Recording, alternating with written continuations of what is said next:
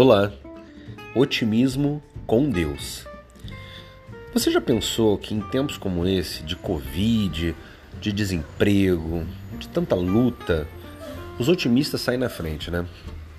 Olha, eu não vou repetir aqui porque já repeti várias vezes sobre o pessimista ser um vagabundo, né? Como diria o Cortella. Mas e o otimista?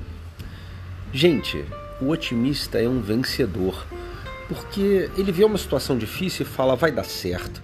Ele vê uma, um problema se aproximando, ele diz vai ser resolvido. Ele vê uma, um diagnóstico ruim, ele diz ah, isso é passageiro. É bom estar tá perto de otimista. É bom ser amigo de otimista. É bom ser casado, casada com otimista. E olha, dá o mesmo trabalho ser otimista e pessimista. Pense bem, se você tem um otimista do lado, você sabe o que é acordar de manhã e ouvir que dia maravilhoso Deus nos deu. Mas também se tem um pessimista, eu não vou nem comentar muito, mas eita, mais um dia, hein, pra gente sofrer. Meu Deus.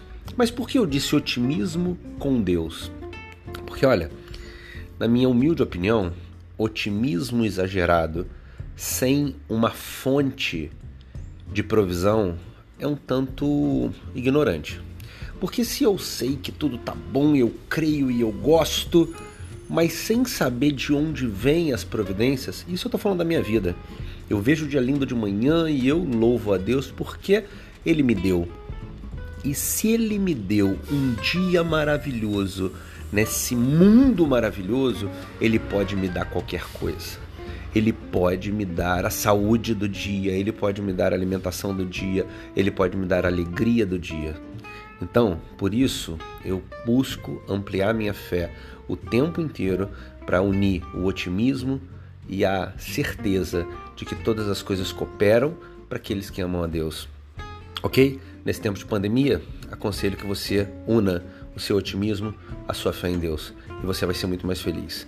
Tá bom? Muita gente ama você, Deus ama você, você é muito importante e não está nessa terra à toa. Tá bom? Deus abençoe, curta seu dia. Luciano de Paula aqui. Tchau, tchau.